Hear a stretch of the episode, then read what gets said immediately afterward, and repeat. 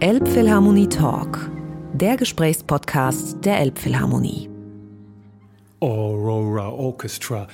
I had thought only non native speakers like me would slightly struggle in trying to pronounce the illustrious name of this British orchestra correctly. So it was a relief to hear from its founder and principal conductor Nick Collon that even some Brits have got trouble saying Aurora Orchestra without swallowing their tongues. Welcome to another episode of our podcast series Elbphilharmonie Talk. It aims to bring you a bit closer to one of the most astonishing young orchestras coming from England these days.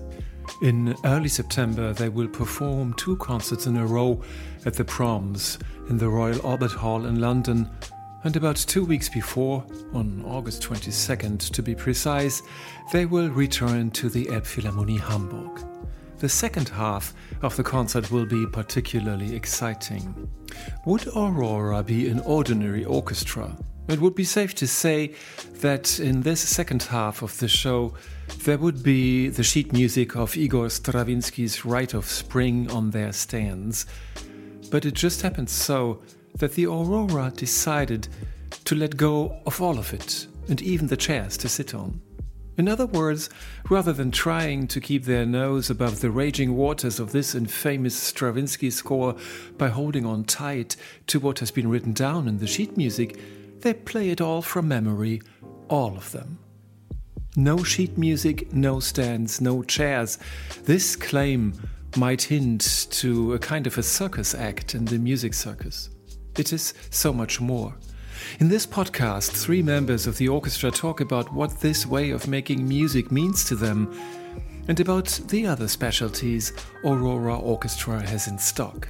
I spoke with Nick Collon, founder and conductor of the Aurora Orchestra, his wife Jane Mitchell, principal flute and creative director, and Amy Harmon, principal bassoonist. And I am Tom. Enjoy our conversation. So happy to see you three and to talk to you three Jane Mitchell and Nick Collon and Amy Harmon from the Aurora Orchestra, which is going to perform a second time in the Grand Hall of the Elbphilharmonie this August, on the 22nd to be precise. Thank you so much for having uh, followed my invitation to talk to you. Lovely to be here. Yes. Yeah. so the voices in their order. The first one was Nick Collins speaking, and Nick is the founder and conductor of the orchestra. And the second one was Amy Harmon, who is the principal bassoonist. And Jane Mitchell is flutist and general organizer of the and, and artistic head, I think, of the Aurora Orchestra. First question would be Did you found this orchestra together, Jane and Nick, or did you actually kind of meet in this in this orchestra?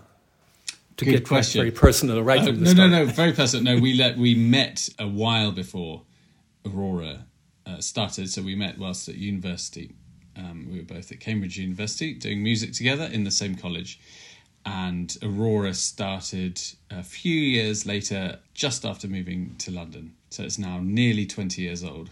And it is not a not a secret to say that you are a married couple. And of course, my my journalist curiosity wants to know: Did the love grow within the orchestra, or were you already a couple when you started the orchestra? Yeah, no, very, very pre Aurora. But actually, you've got the best other person on the Zoom to talk about this because Okay. Amy, um, I believe, met her now husband whilst playing in Aurora. Is that right. correct? So, Amy? Um, we didn't actually meet in Aurora. We met in the Philharmonia, but we got together after a memorized prom. So I, I can always remember our anniversary and the Beethoven sixth prom as the same day. oh, nice, nice, nice. So Aurora is crucial in many ways, also for the for the family and love development department, so to speak. I was wondering, Nick, when you founded this orchestra, I mean, calling an orchestra Aurora is quite auspicious, isn't it? I mean, it's the morning red of the rising sun. What kind of rising did you envision would take place with this orchestra? Um, so the absolute truth is that I had nothing whatsoever to do with the name. Uh, The name came before me, and actually, the name was suggested by a brand consultant Oh, really? um, marketing team. Yeah, who, who've been with us since the beginning. And in truth, I didn't like it very much when it was first suggested, but other people did, and I really like it now. Actually, um, I don't know why I didn't, but it's it's it's great. It's it works really well. I suppose it was the idea of a, a new dawn, a new beginning, the sun rising, endless new possibilities, a new day. Yeah. Because I don't know how aware you are of that, but pronouncing aurora for the non-English native mm. speakers is a hell of a crucial and difficult thing to do, with this double rolling R, and everybody's like, you know, swallowing their tongues. But red, it's very classic, I would say. So it's not a not a bad name at all. Yeah, and it can be all sorts of different colours because aurora is the northern lights, you know, that you get up in, in Finland and Norway, um, which are Aurora greens Borealis. and Yeah. yeah. and yellows and blues and all sorts of things. So you're absolutely right. You're, it's not only foreign speakers who struggle. Actually, there's quite a lot of even British speakers who can't say their R's.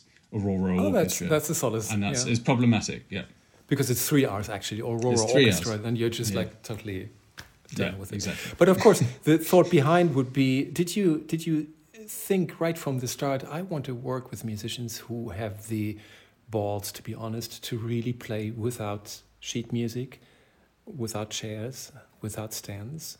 Was that right at the Um, beginning, or did that no, develop during? that came later.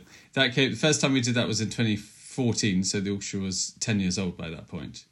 but the idea could have been born before. Yeah, I think the idea came out of also just exploring different ways of presenting music, definitely. And but but it was quite a departure to suddenly do that was in the BBC Proms. It was doing Mozart's 40th symphony from memory, and that was just a new idea, and it stuck really with, us. It's not all that we do though. We do quite a lot of music with or performances with sheet music as well. But it's a really enjoyable thing, I think. I think for for the players, uh, I can say on their behalf. I hope, and for me, and for the possibilities for creatively what we do with it. And so we do about two two or three projects a year with memorized um, music, and yeah, it's very exciting. In all Jane, those, how- um, yeah. I was, I was just going to say, in all those years before we um, memorized the symphony, we we were already thinking a lot about how you can present music and collaborate with other art forms and theatrical ways of sort of telling stories through concerts. And um, it was, it. I mean, it still is when we use the music. It is amazing what percentage of your time planning those concerts is spent thinking about music stands and where to put them and sheet music and how to turn pages. It's such a logistical nightmare and barrier to so many things that I think it was always sort of a, a dream of what if we did some of these concerts without music. But it took us a long time to feel kind of confident enough to to really try that in a big way. Um, but yeah, music stands are are more. Um, are more are more present than you could imagine. as soon as you try and do something interesting with with um with music, it, it becomes quite a lot about logistics. And it was joyful when we realised actually you really can you can do a lot without any music on the stage. Um, so it opened up so many possibilities. Yeah, it does free you in many ways, but in other ways, I mean, it's very demanding. And uh, learning these parts, I think, is something that will take quite a long time. I mean, you have begun with Mozart, and that must have already been, I mean, technically, probably not so difficult because the parts, you know, it's more regular, also in terms of the rhythmics. And then you came at some point to Berlioz, and now you're daring to to tackle the the rite of spring. And Amy, it's an easy part for you because you are going to start with the solo bassoons. So starting is never, I think, difficult to do without sheet music, right? I think I've got the first three minutes down and probably have known the first three minutes for about 20 years. but the rest of it, on the other hand, um, and I think there's about 26 minutes after my solo that I have to master.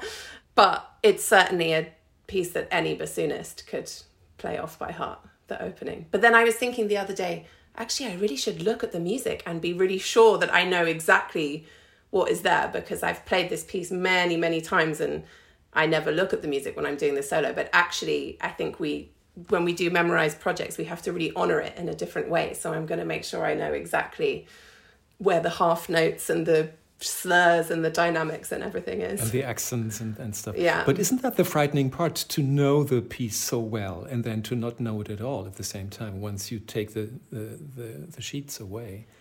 I think what is so magical about these memorized projects is that we all end up knowing the score like we were a conductor or like we were a composer you you have to learn not just your part you have to learn everyone else's parts. You have to learn all the nuances all the structure because otherwise you'll get lost and it's terrifying. So you have to dedicate yourself to this piece before you even get to the first rehearsal and that never usually happens orchestrally. People if they're dedicated to their orchestra will turn up having looked at the music, but will they have spent four weeks looking at the score? Probably not. So it really mm-hmm. makes us way more into the piece than we otherwise would be. Could you give me a percentage of how much time you dedicate to a piece that you know you are going to perform by heart uh, versus pieces you just have to re, you know, um, learn parts and pieces like a Verdi opera or something?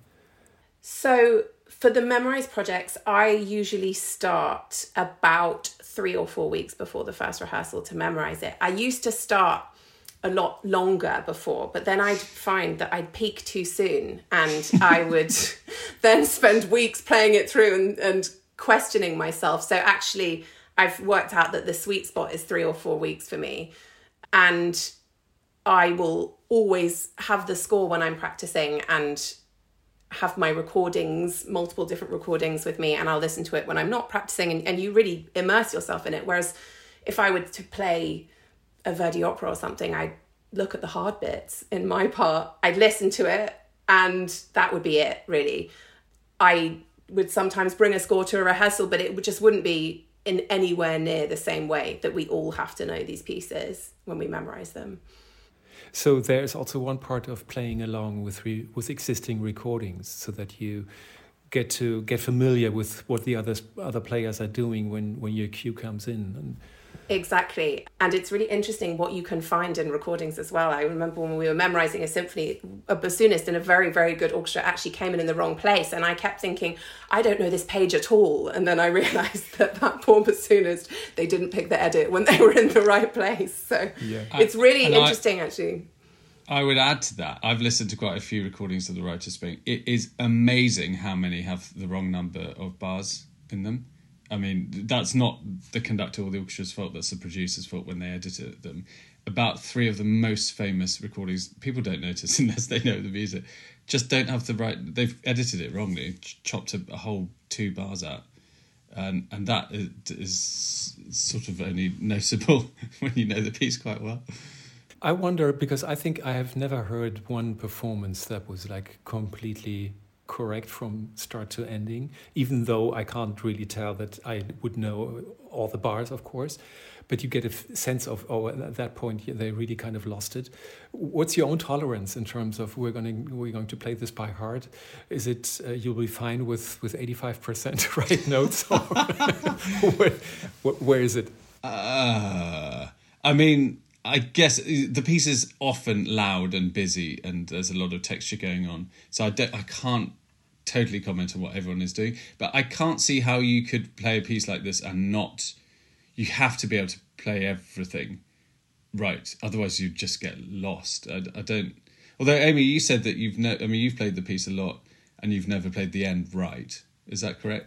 So the last three pages for me there's there's five bassoons, well, three bassoons, one doubling, one contra in my section, and we all play different things at the end. And despite how many times I've played this piece and frantically counting semiquavers, I often have to tacit myself in a few bars because I'm so confused. And why I'm so excited to memorize this is because it will finally cure my fear of the last few pages because I can't possibly be counting semiquavers and frantically looking at my part. I just have to know yes, it. There is no part. Yeah, that, that's yeah. what I was going to say. It doesn't feel more risky necessarily. I mean, if you turned up to a memorized project and hadn't put the work in, obviously that would feel terrible. Um, but actually, it's it's you can make mistakes with the part in front of you.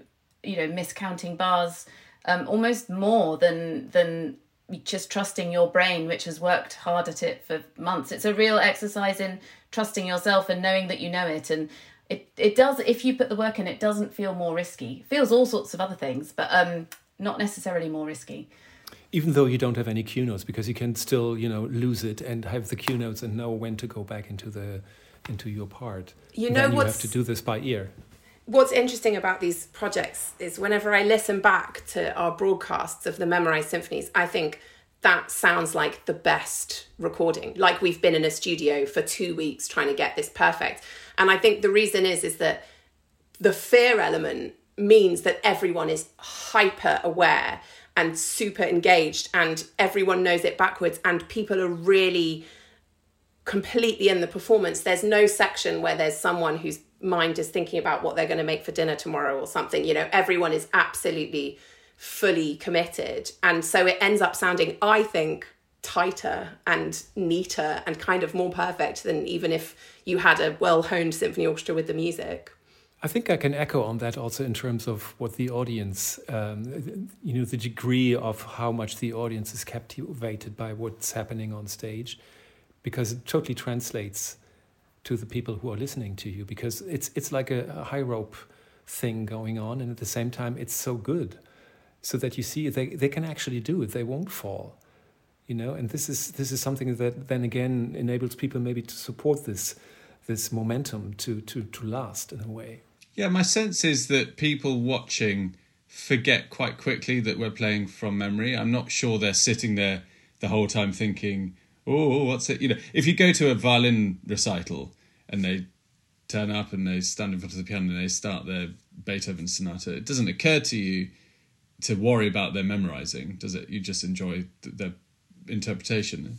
And I think to a degree with an orchestra because it's unusual, you might notice it for a little bit, but after a while, once unless things are happening that are not supposed to happen, you just let that go and you're just aware of the other benefits, which are, I think, seeing a heightened sense of communication between the players within the players, um, yeah, and and and also just more energy. I, I think, like because we're standing up, but also because we're able to look out and up.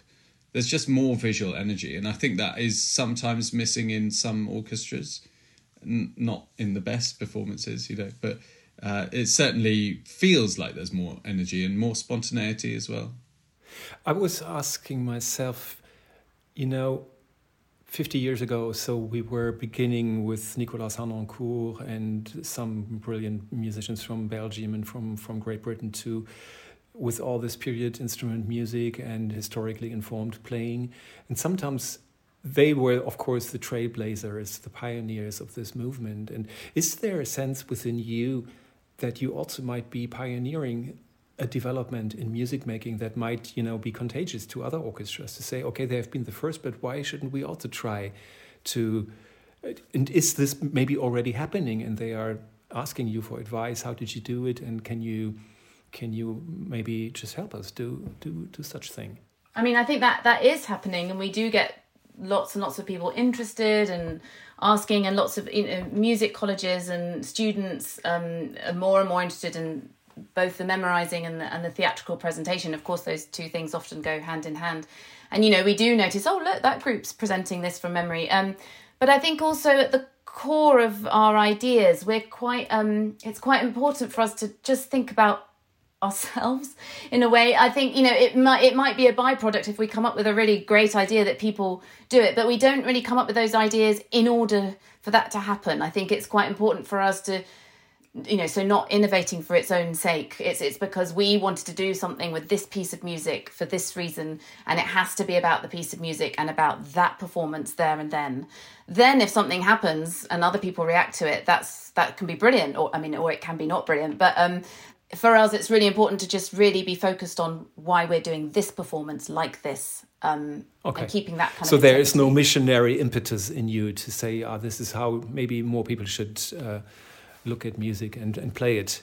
I don't think we believe it in that way. I think the period instrument movement is so vital and so important and needed people who saw the relevance for all musicians, and we have all been influenced by that. It's totally changed music.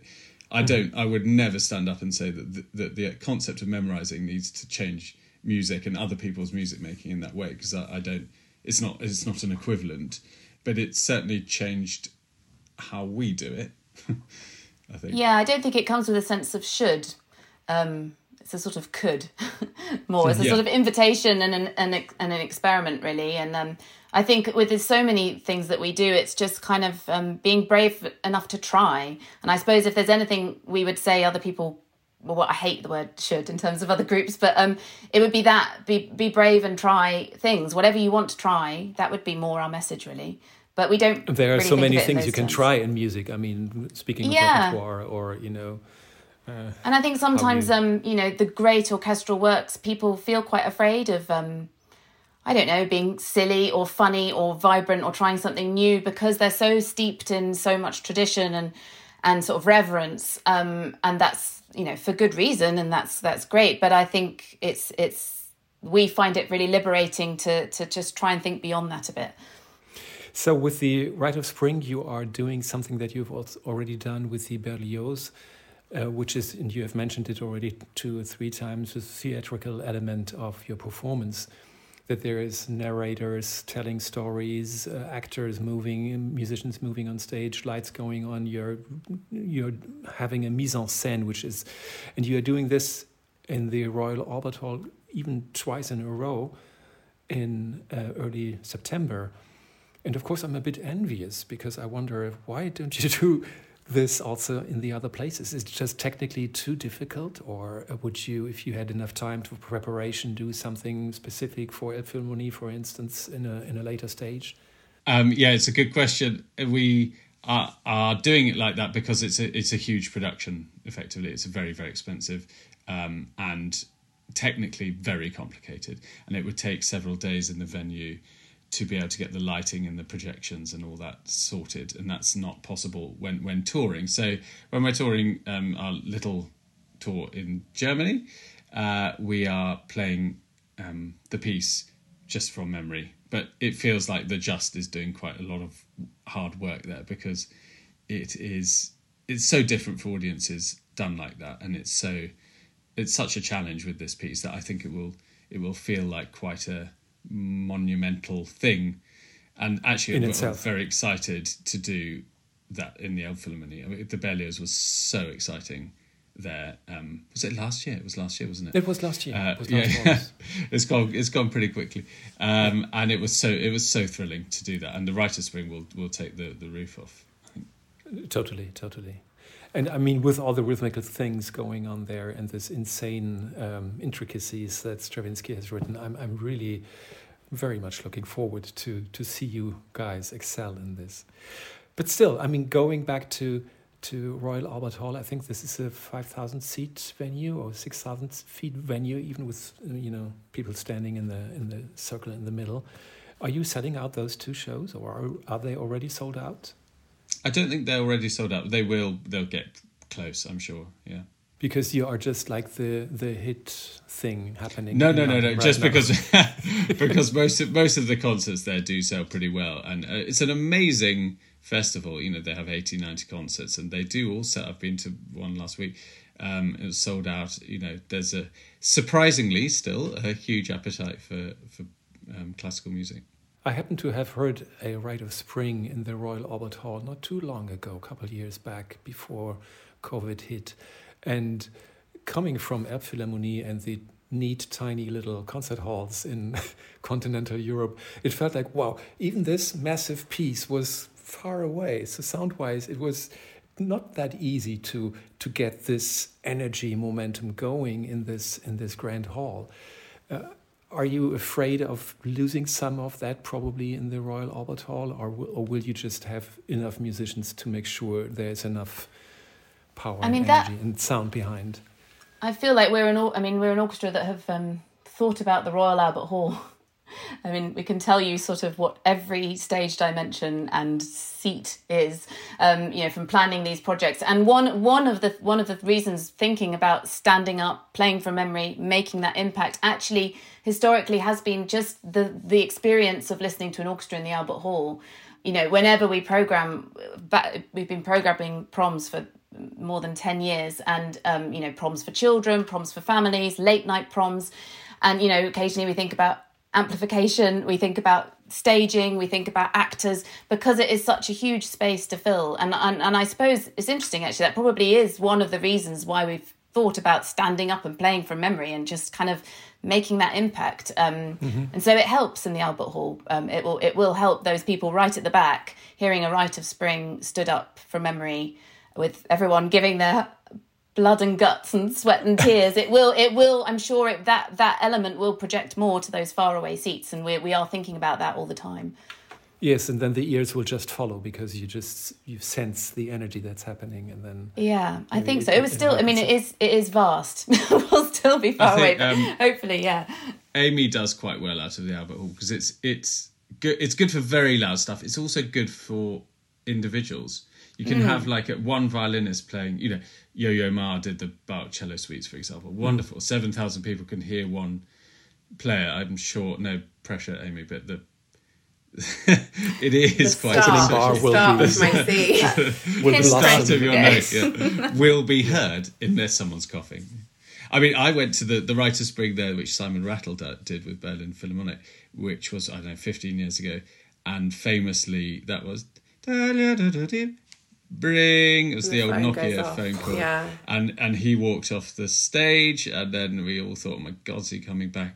is that it? That was our Rite of Spring. It was about two bars of bassoon, uh, and he came, and then the poor bassoonist had to do it all over again. Yeah, I've I've had that with a phone actually at the start of the Spring. I think it was in this amazing um, converted bullfighting rink in Portugal, which was the coolest concert hall, I think, probably apart from the Elbphilharmonie, which I've yet to play in. Um, and it was amazing, amazing venue. And I was just about to start, and I'd done my calming myself, getting my blood pressure nice and low, exhaled all my air, everything was perfect. I was about to start, and then someone's phone went off, and Esa-Pekka Salonen, who's conducting, just stopped us for I, about three minutes, and it's that's a good challenge that I like to tell my students of how to refine your calm to start mm. again. But I think it's very educational, you know, because at the latest point, then people realize, well, maybe I better choose flight mode or whatever, you know, turn my, my phone off because maybe you should incorporate it in your inaugurational moment to just have this little song and then the the but it sounds in. a bit like a phone ring at the beginning of it. Could be a sort of weird new. Yeah. I'm going to hope I'm going to have more of a 3D sound than a phone ring. yeah. Totally. Jane, unfortunately, you are not going to play as I've learned in this piece, but you will still be coming to Hamburg and, of course, uh, witness this this concert. What are the what are the next big things that you are planning probably in terms of playing from memory? Oh well, I don't know which are secret and which are not. Um, um, we um, actually the next big project I've just been working on will have elements of memory but isn't totally memorized. Is um, Hans Zender's Winterreise, um, uh, which is is incredible. We did we did a few years ago with the tenor Anna um, Alan Clayton, um, but we're we're doing a big staging of it um, in March next year, um, and that it's a bit like the Rite of Spring. It's such a gift for the way we present music, because of course the players can become storytellers, and um, there's so much to uncover in terms of the, those songs and the texts and and, and would you and be using the score of Hans Zender or what, so what score we, would you use? We will, and then there will be moments where certain players are mem- can will memorize certain movements and interact with the singer. So it's kind of um, it will be a bit of a hybrid version, and uh, you know there's plans for the the orchestra to move position on the stage and, and use a lot of lighting and and props and um, all sorts of things. Um, so that's that's kind of already my mind is beginning to, to go towards that. Um, and we're doing we're bringing back some of our memorized projects next year. We're we're revisiting um, Beethoven three. Eroica, um, there's plans for the Firebird to come back. There is another Beethoven symphony which is on the horizon, but I don't know whether whether we can say that. No, no, no. But um, yeah. So one of the eight remaining, it will be. One of the yeah, you can you can take a guess. yeah. Um, so yeah, it, it, it's great. We we love bringing back the memorized projects, um, and it's great revisiting them. Actually, it's it, and it's also incredibly reassuring as a player. It comes back quite quickly, even if there's been a gap of two years. You think, oh, on the first day, you think, oh gosh, I've got to start completely from scratch, and then two days later, you're like, oh no, I, it's back. I can. I mean, it. they're in there forever. It's so crazy how so, your yeah. brain can store these things. Whenever I do these pieces not with Aurora, if I ever do them with a symphony orchestra or something, I always challenge myself to see how long I can keep my music closed for. And I can pretty much do all of them now. So it's kind of a cellular memory that, that stores the, the, the info that you need to. That's, Yeah. that's brilliant. Yeah, our brains are amazing. It's quite. It's been quite a good voyage of discovery in our well, in our sort of middle old age. It's We all so feel it's quite so now. interesting, It's- and, y- and you yeah. can. It takes where- so wherever I've memorized the different pages. Whenever I'm playing it, I kind of can see that view out of the window. Like I, I memorized quite a lot of Eroica when I was on holiday in Tuscany, and whenever I'm playing it, I just completely can see your your brain just goes like, oh, that's where I was. Yeah. when I memorized. So that. it does It's- reproduce the images Yeah, of when you yeah. were rehearsing it. Oh, that's, It's that's so- yeah, there's a there's a dress I wore because on a summer summer day, the last page of Berlioz, it's was like, oh yeah, that dress, yeah, yeah. Then I can play that page. Yeah, I can't remember any any clothes that I've worn last summer. You're not that visual. Uh, Well, actually, uh, I s- started learning the Rite of Spring on holiday in on a Greek island about fifteen years ago, and I thought I'm going to do the Rite of Spring from memory uh, because this was when I first conducted it. Yeah, I really, really want to memorize it. Uh, Absolutely nowhere near. I, I mean, I can. I spent so long trying to learn it, and I couldn't do it at all. Um, and then I did it last October, and I thought I'm going to learn it because I've got to do it from, from memory next year. I really tried, and I did about two bars.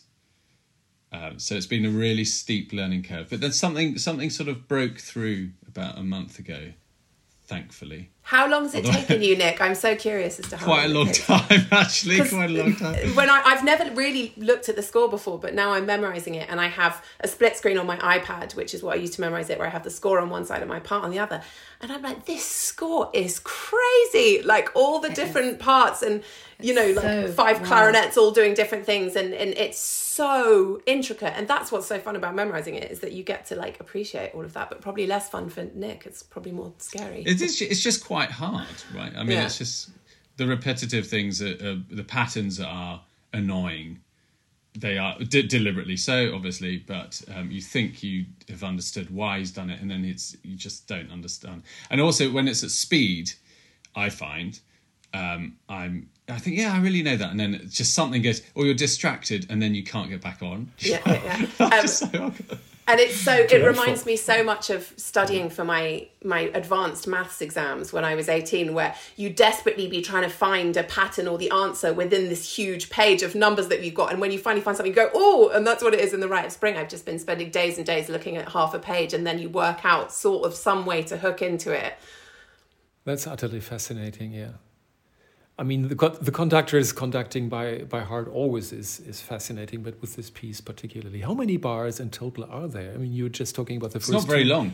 It's not very long. I mean, it's I don't know, thirty minutes or so, but Yeah, yeah. Um, Coming from the Elbphilharmonie concert hall that's so much dedicated to educational work of all sorts, I know that you also have a big heart and uh, give much effort to to education with with your orchestra. Where are you on this right now? I mean, you're giving materials for schools. How how much time and, and energy does does it take from your artistic work to do this, which is also an artistic part of your work, I guess. a lot of time. It's a big part of what the orchestra do, and we have, um, you know, four members of our team who are totally dedicated to that side of things, including three um, three members of staff who work part time for the orchestra and and then part time in schools as classroom teachers. Um, about a year ago, we felt it was really important to actually be regularly working with people who are also regularly working in the classroom.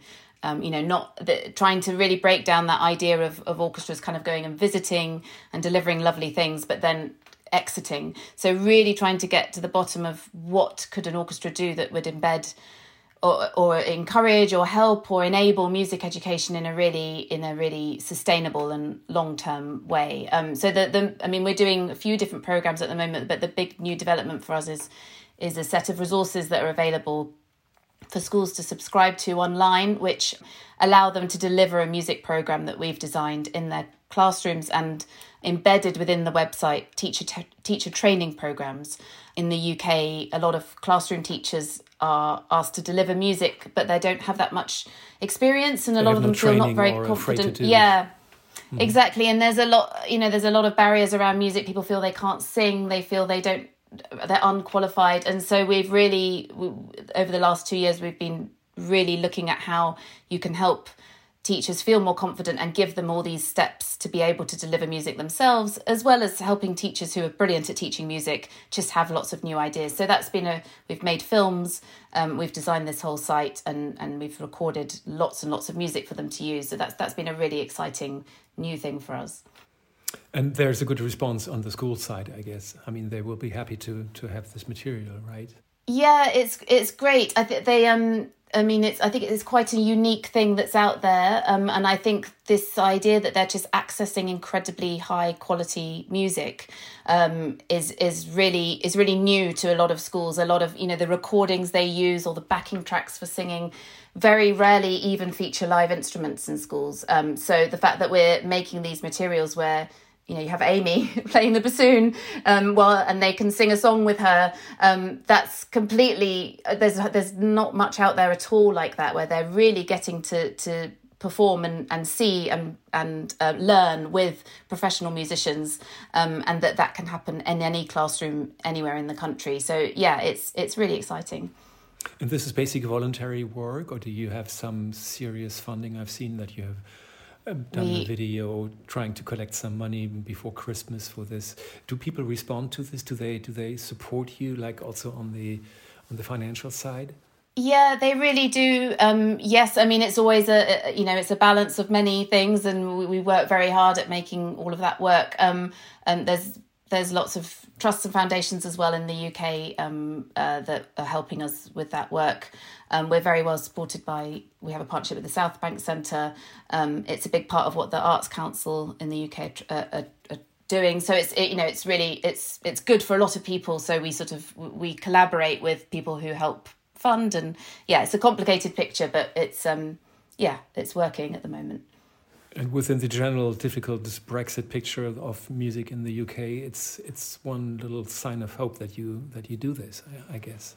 Yeah, well, I think um, you know we have to work really hard, which we're sort of up for. But as an orchestra, we have to feels like we have to really think all the time about why we exist, who we can help, what impact we can make and you know in a way those those questions are exhausting but they're also really challenging and brilliant and you know they've made us do so many different things as an orchestra that we might never have thought of 10 years ago. So you know it, on the one hand it's it, it's scary and tiring and and you know always a challenge. But on the other hand brilliant things can come out of those questions and being pushed to constantly think who am i impacting and how can i help people is is not a bad thing either.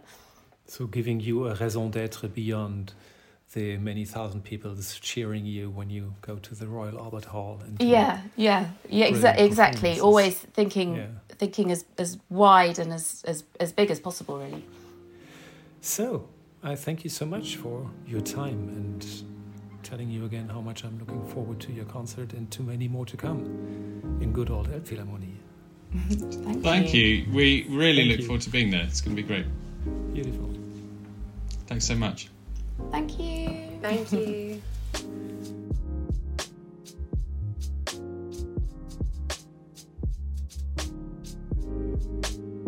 Elbphilharmonie Talk, der Gesprächspodcast der Elbphilharmonie.